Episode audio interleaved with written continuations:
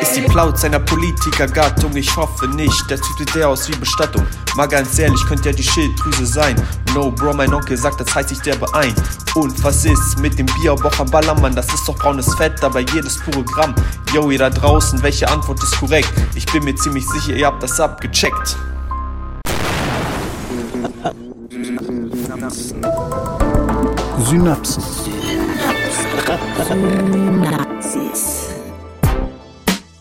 Science Slam. Im Wissenschaftspodcast von NDR Info. Hallo zusammen, wir melden uns zurück mit der siebten Staffel Science Slam im Podcast. Mein Name ist Melanie Stinn und ich bin Redakteurin in der Wissenschaftsredaktion von NDR Info. Für alle, die heute vielleicht zum ersten Mal dabei sind, Science Slam im Podcast, das heißt, dass wir immer einen Wissenschaftler oder eine Wissenschaftlerin hier bei uns zu Gast haben und die haben dann zehn Minuten lang die Gelegenheit, ihr Forschungsthema möglichst unterhaltsam und möglichst gut erklärt vorzustellen. Am Ende von jeder Staffel, da seid ihr dann die Richter und Richterin, ihr dürft dann abstimmen, welcher Vortrag euch hier am besten gefallen hat. Jetzt sind wir aber ganz am Anfang und wir haben heute einen Wissenschaftler zu Gast, der an einem Thema forscht, das, da bin ich mir ziemlich sicher, wahrscheinlich fast jeden, jede von euch interessiert. Es geht nämlich ums Gewicht. Also spätestens Anfang Januar, und solange ist das ja nicht mehr hin, ist das wahrscheinlich eine Frage, die viele umtreibt im Zusammenhang mit den Neujahrsvorsätzen. Genauer gesagt geht es nämlich auch um die Frage, warum manche Menschen schneller dick werden als andere. Heute im Ring Tim Holstein, Mediziner aus Kiel.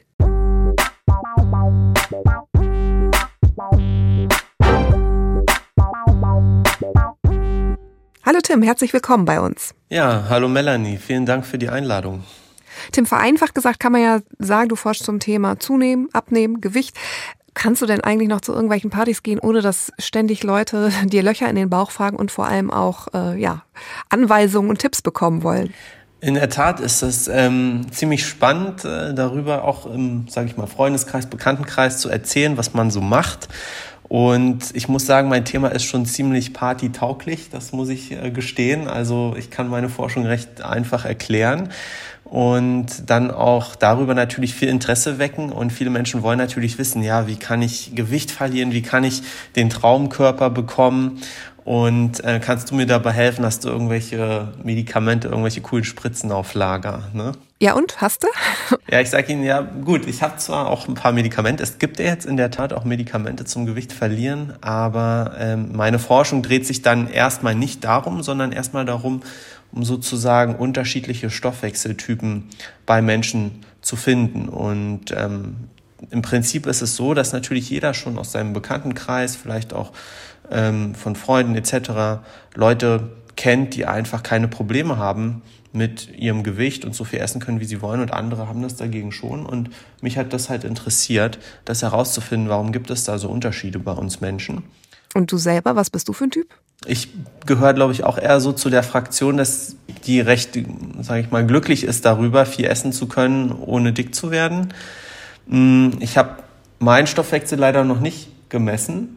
Äh, muss ich noch mal machen. Ich mache das immer die ganze Zeit bei anderen Leuten.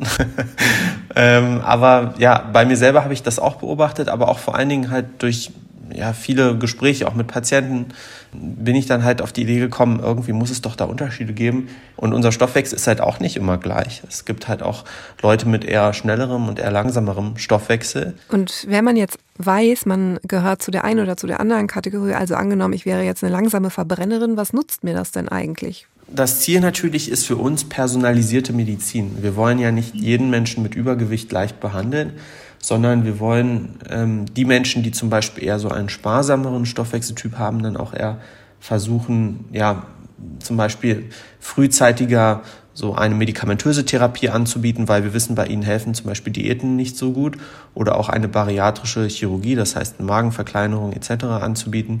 Ähm, das wäre eine Möglichkeit.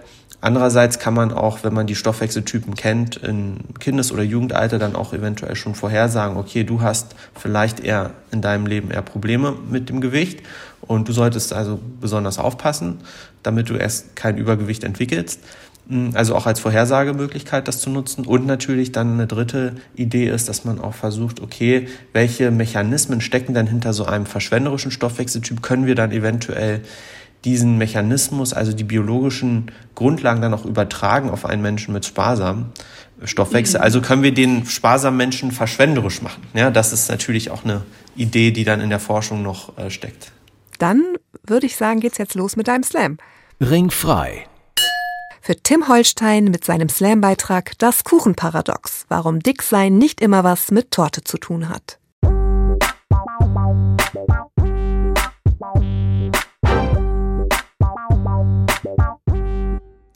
Möchte euch heute die Geschichte erzählen von Julia und Markus.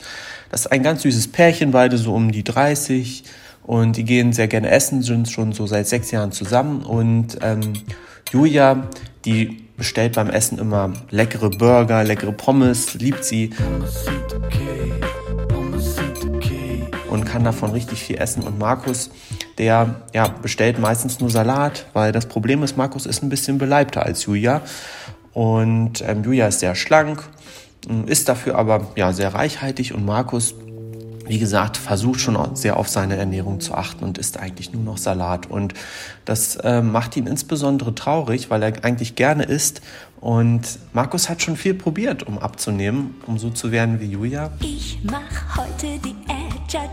Ähm, verschiedenste Diäten hat er ausprobiert, von der Brigitte-Diät bis zur Eier-Diät oder Haferflocken-Diät oder auch Abnehmen durch Spazierengehen hat er probiert.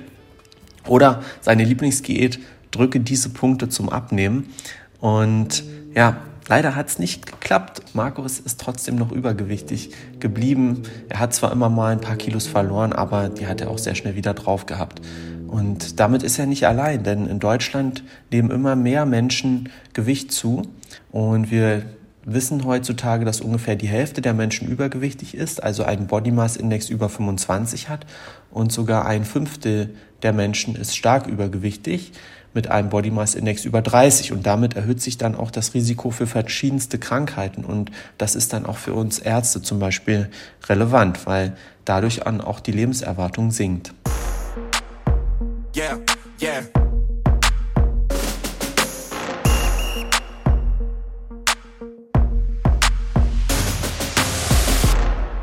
Doch irgendwie gibt es Menschen, die können ja so viel essen, wie sie wollen, so wie Julia, die im Prinzip beim Buffet richtig reinhauen und ja, im Prinzip das ganze Buffet leer essen. Und das wollte ich genauer untersuchen.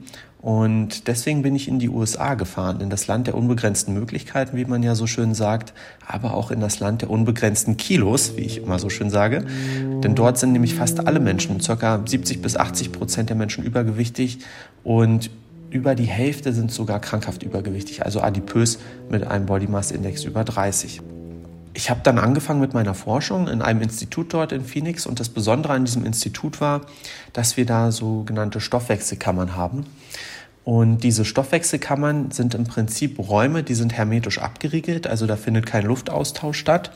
Und da werden Menschen hereingesteckt äh, für ein bis zwei Tage. In diesen Räumen gibt es ein Bett, dort gibt es eine Toilette, ein Fernseher. Also die Menschen können dort auch leben für ein bis zwei Tage. Und wir können dann über ihre Ein- und Ausatemluft genau messen, wie viel Energie diese Menschen verbrauchen. Und dann haben wir den Menschen bestimmte Sachen zu essen gegeben, um dann zu testen, im Prinzip, ja, gibt es Unterschiede im Stoffwechsel oder nicht. Wenn man so einen Tag in dieser, in dieser Kammer verbringt, in dieser Stoffwechselkammer, dann kann man halt diesen Energieverbrauch dann genau aufzeichnen, wie ich gerade schon gesagt habe. Und man sieht dann meistens, dass der Energieverbrauch tagsüber höher ist als nachts. Also tagsüber verbraucht man so ungefähr 1,5 Kalorien pro Minute und nachts verbraucht man ungefähr so 1,2 Kalorien pro Minute, also etwas niedriger. Und spannend ist, dass der Energieverbrauch beim Essen halt ansteigt. Und das nennt man nahrungsinduzierte Thermogenese. Und der Energieverbrauch kann da so bis 1,8, 2,0 Kalorien pro Minute ansteigen. Also gibt es dann so einen Peak nach dem Essen und danach fällt der Energieverbrauch wieder ab. Und das hat uns besonders interessiert. Und da haben wir im Prinzip zwei wichtige Experimente gemacht. Wir haben die Menschen einmal fasten lassen für 24 Stunden und einmal überernährt für 24 Stunden. Und beim Fasten haben wir gesehen, dass der Energieverbrauch bei einigen Menschen sehr stark abfällt in diesen 24 Stunden, bei anderen aber gar nicht. Und manche, die sind sogar in der Lage, ihren Energieverbrauch zu erhöhen, obwohl sie eigentlich nichts mehr zu essen bekommen. Gleiches haben wir gesehen bei der Überernährung. Auch dort konnten wir Unterschiede zwischen den Menschen feststellen. Manche Menschen haben ihren Energieverbrauch sehr stark erhöht. Das ist auch das, was man eher erwarten würde, weil sie ja mehr zu essen bekommen. Die haben alle äh, doppelt so viel Nahrung bekommen, wie sie eigentlich sollten. Und es gab aber auch Menschen, die ihren Energieverbrauch gar nicht erhöht haben und andere, die haben ihren Energieverbrauch sogar abgesenkt, ja, obwohl sie doppelt so viel Nahrung bekommen haben. Also sehr spannend. Und es gab einen Zusammenhang, interessanterweise, zwischen der Reaktion von dem Energieverbrauch beim Fasten und bei der Überernährung. Und wir konnten im Prinzip dadurch dann zwei Stoffwechseltypen definieren. Einmal die verschwenderischen, die bei der Überernährung ansteigen und auch beim Fasten eher ansteigen.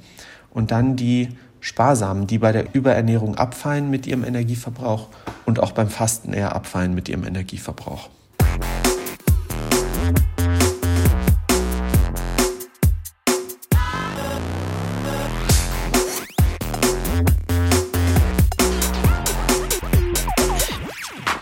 Und das war schon mal sehr spannend. Bloß letztendlich wussten wir noch nicht, haben diese Stoffwechseltypen jetzt einen Einfluss auf das Körpergewicht oder nicht. Und deswegen haben wir noch weitere Experimente gemacht. Wir haben dann Probanden für sechs Wochen in unserer Klinik äh, eingesperrt, in unserem Institut. Ja, in den USA, da geht das. Da kann man die Leute äh, für sechs Wochen einsperren bei uns. Die machen das natürlich alle freiwillig. Und haben dann eine Diät gemacht bei denen. Also die haben dann nur 50 Prozent Nahrung bekommen und haben dann alle Gewicht verloren. Und das Besondere an der Studie war halt, dass wir wirklich alles kontrolliert haben. Also dadurch, dass die bei uns eingesperrt waren, haben wir die Bewegung genau gemessen durch so Aktivitätssensoren. Wir haben die Urin- und Stuhlkalorien gemessen. Und wir haben die Kalorien gemessen von der Nahrung, die wir ihnen jeden Tag gegeben haben. Und wir haben auch jede Nahrungsaufnahme per Video überwacht. Also die konnten wirklich nicht tricksen und wir konnten wirklich sicher sein, so viel Kalorien, wie wir ihnen geben, so viel nehmen sie auch auf und so viel Kalorien, wie sie verlieren, verlieren sie auch wirklich. Und wir haben gesehen, dass dann der Gewichtsverlust aber sehr unterschiedlich war. Manche haben nur so zwei, drei Prozent Gewicht verloren und andere über zehn Prozent. Und das unabhängig von Nahrungsaufnahmen oder körperlicher Bewegung in den sechs Wochen. Und das ist schon sehr beeindruckend. Und wir haben vorher, bevor wir diese Diät angefangen haben bei den Probanden, dann den Stoffwechseltyp bestimmt und wir konnten dann wirklich beweisen, dass die Menschen mit einem sparsamen Stoffwechseltyp am wenigsten Gewicht verloren haben und die mit dem verschwenderischen Stoffwechseltyp am meisten Gewicht verloren haben.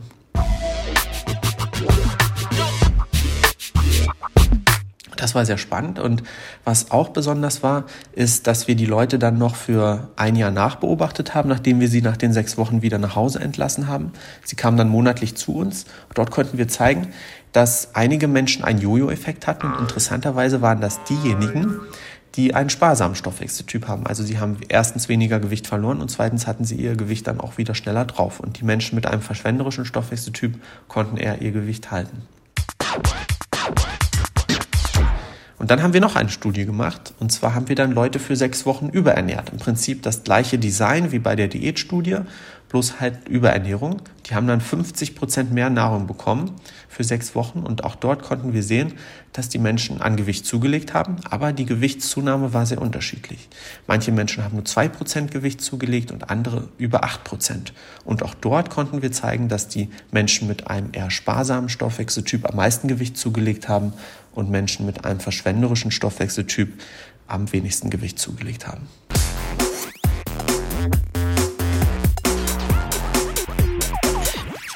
So, und wenn wir jetzt wieder zu Julia und Markus zurückkommen, dann ist Markus natürlich eher der Ansicht, ja, okay, dann bin ich vielleicht eher so ein sparsamer Stoffwechseltyp und Julia hat halt das Glück, dass sie so ein verschwenderischer Stoffwechseltyp ist. Und Markus will natürlich jetzt wissen, ja, wie werde ich denn verschwenderisch, Julia? Kannst du mir das denn sagen? Was ist dein Geheimnis? Und sie sagt, tja, mein Geheimtipp, braunes Fettgewebe. Tja, braunes Fettgewebe, da hat Markus jetzt große Fragezeichen. Und wir machen so ein kleines Quiz wo ich euch vier Antwortmöglichkeiten vorgebe und ihr müsst dann entscheiden, welche Antwortmöglichkeit ist die richtige. Und da wir ja beim Science Slam sind, da werde ich euch die Antwortmöglichkeiten nicht einfach nur sagen, sondern ich werde sie euch vorrappen. Ist die Plaut seiner Politikergattung? Ich hoffe nicht. Der Typ sieht der aus wie Bestattung. Mal ganz ehrlich, könnte ja die Schilddrüse sein. No, Bro, mein Onkel sagt, das heißt, ich derbe ein. Und was ist mit dem Bierboch am Ballermann? Das ist doch braunes Fett, dabei jedes pure Gramm. Yo, ihr da draußen, welche Antwort ist korrekt? Ich bin mir ziemlich sicher, ihr habt das abgecheckt. Okay, meine Lieben, also das war der braune Fat Rap von MC Golden Brown. Für alle, die jetzt ein bisschen überfordert waren und das noch nicht rausgehört haben, ich werde sie euch nochmal erzählen. Und zwar ist es Antwortmöglichkeit Nummer eins. Ist es die Plauze einer bestimmten Politikergattung? Ist es Antwortmöglichkeit Nummer zwei, das spezielle Fettgewebe der Schilddrüse? Ist es Antwortmöglichkeit Nummer drei, unsere körpereigene Heizungsanlage? Oder Nummer vier, das Ergebnis zu starker Sonneneinstrahlung auf einem Bierbauch? Ich weiß nicht, für welche Antwortmöglichkeit ihr gerade seid. Das kann ich natürlich nicht sehen, aber ich verrate euch die richtige Antwortmöglichkeit und zwar ist das Antwortmöglichkeit Nummer drei. Es ist unsere körpereigene Heizungsanlage.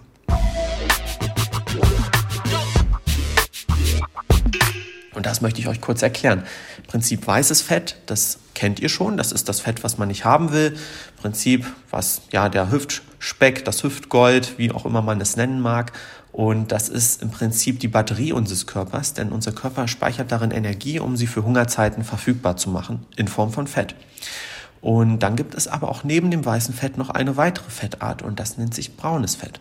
Und braunes Fett ist im Prinzip braun, weil in den braunen Fettzellen sind sehr viele Mitochondrien, also die Energiekraftwerke unserer Zelle, die im Prinzip dafür da sind, um nicht Energie zu speichern, sondern Energie zu verbrennen. Normalerweise produzieren Mitochondrien ja ATP. Vielleicht kennt ihr das noch aus dem Biologieunterricht. Das ist sozusagen das Energiesubstrat unseres Körpers, mit dem dann alle anderen Prozesse ähm, ablaufen können. Das Besondere an braunem Fett ist aber, dass diese Mitochondrien kein ATP produzieren, sondern komplett Wärme. Also ist im Prinzip der Energieherstellungsprozess entkoppelt von einem Energiesubstrat. Und dafür ist ein spezielles Protein verantwortlich, das nennt sich Uncoupling Protein 1 und, oder UCP1 oder UCP1 und das ist nur im braunen Fettgewebe vorhanden und ja, verleiht ihm auch diese charakteristische Eigenschaft, halt komplett aus Energie Wärme zu erzeugen. Energie. Und das braune Fettgewebe, das befindet sich vielleicht eher ungewöhnlicherweise nicht im Bauch oder so, sondern eher im Bereich der Schultern, ähm, des Schlüsselbeins und des Halses und entlang der Wirbelsäule auch noch. Und braunes Fettgewebe, das wird äh, aktiviert durch Kälteexposition zum Beispiel. Das macht ja auch Sinn, weil braunes Fettgewebe ist dafür da, um Wärme zu erzeugen und deswegen wird es auch vom Körper genutzt, zum Beispiel wenn uns kalt ist, um dann die Körpertemperatur konstant zu halten. Aber das Besondere ist, nicht jeder Mensch hat gleich viel braunes Fettgewebe. Und dass das braune Fettgewebe nicht nur durch Kälteexposition aktiviert werden kann, sondern zum Beispiel auch durch Nahrungsaufnahme. Das haben Kollegen aus München gezeigt. Und das könnte natürlich auch erklären, warum Markus im Prinzip, ja, weil er vielleicht weniger braunes Fett hat, einfach auch schneller zunimmt, weil er einfach die Energie, die er aufnimmt, nicht so schnell verbrennen kann und Julia halt eventuell ihre Energie mehr verbrennen kann oder die zugeführte Nahrung besser verbrennen kann, weil sie vielleicht mehr aktives braunes Fett besitzt. Jetzt ist natürlich die Frage, wie kann man denn mehr braunes Fett bekommen? Und daran forschen wir und auch andere Forscher unter anderem. Und es gibt schon Medikamente, die eventuell dafür in Frage kommen. Bis dahin kann man auch sein braunes Fett anders aktivieren, zum Beispiel durch Kälteexposition. Also einfach mal kalt duschen oder die Heizung mal auslassen, auch sich den ja, Temperaturen etwas mehr aussetzen dem Körper, denn eigentlich kann unser Körper damit ganz gut klarkommen. Und damit könnt ihr auch schon euer braunes Fett aktivieren.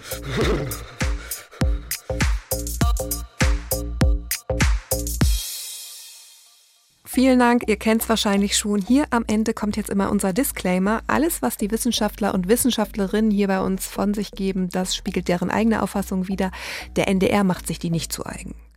Außerdem möchten wir uns bedanken an dieser Stelle, nämlich bei Julia Offe. Die organisiert die Science Slams auf der Bühne unter www.scienceslam.de. Da könnt ihr ähm, die nächsten Termine nachgucken und da könnt ihr auch Videos sehen zu den Veranstaltungen. Und Julia, die hilft uns bei der Auswahl geeigneter Kandidatinnen und Kandidaten und unterstützt uns in der Form dann könnt ihr bei uns auf die Seite gehen, www.ndr.de-synapsen. Da findet ihr nämlich auch sämtliche Informationen zum Science Slam zum Hören, aber auch den Link auf Julias Seite nochmal. Mein Name ist Melanie Stinn. Ich hoffe, es hat euch gefallen. Ihr hattet Spaß und ihr habt was gelernt. Ähm, mir hat es auf jeden Fall gut gefallen heute und ich freue mich auf die nächste Folge. Tschüss und bis dahin.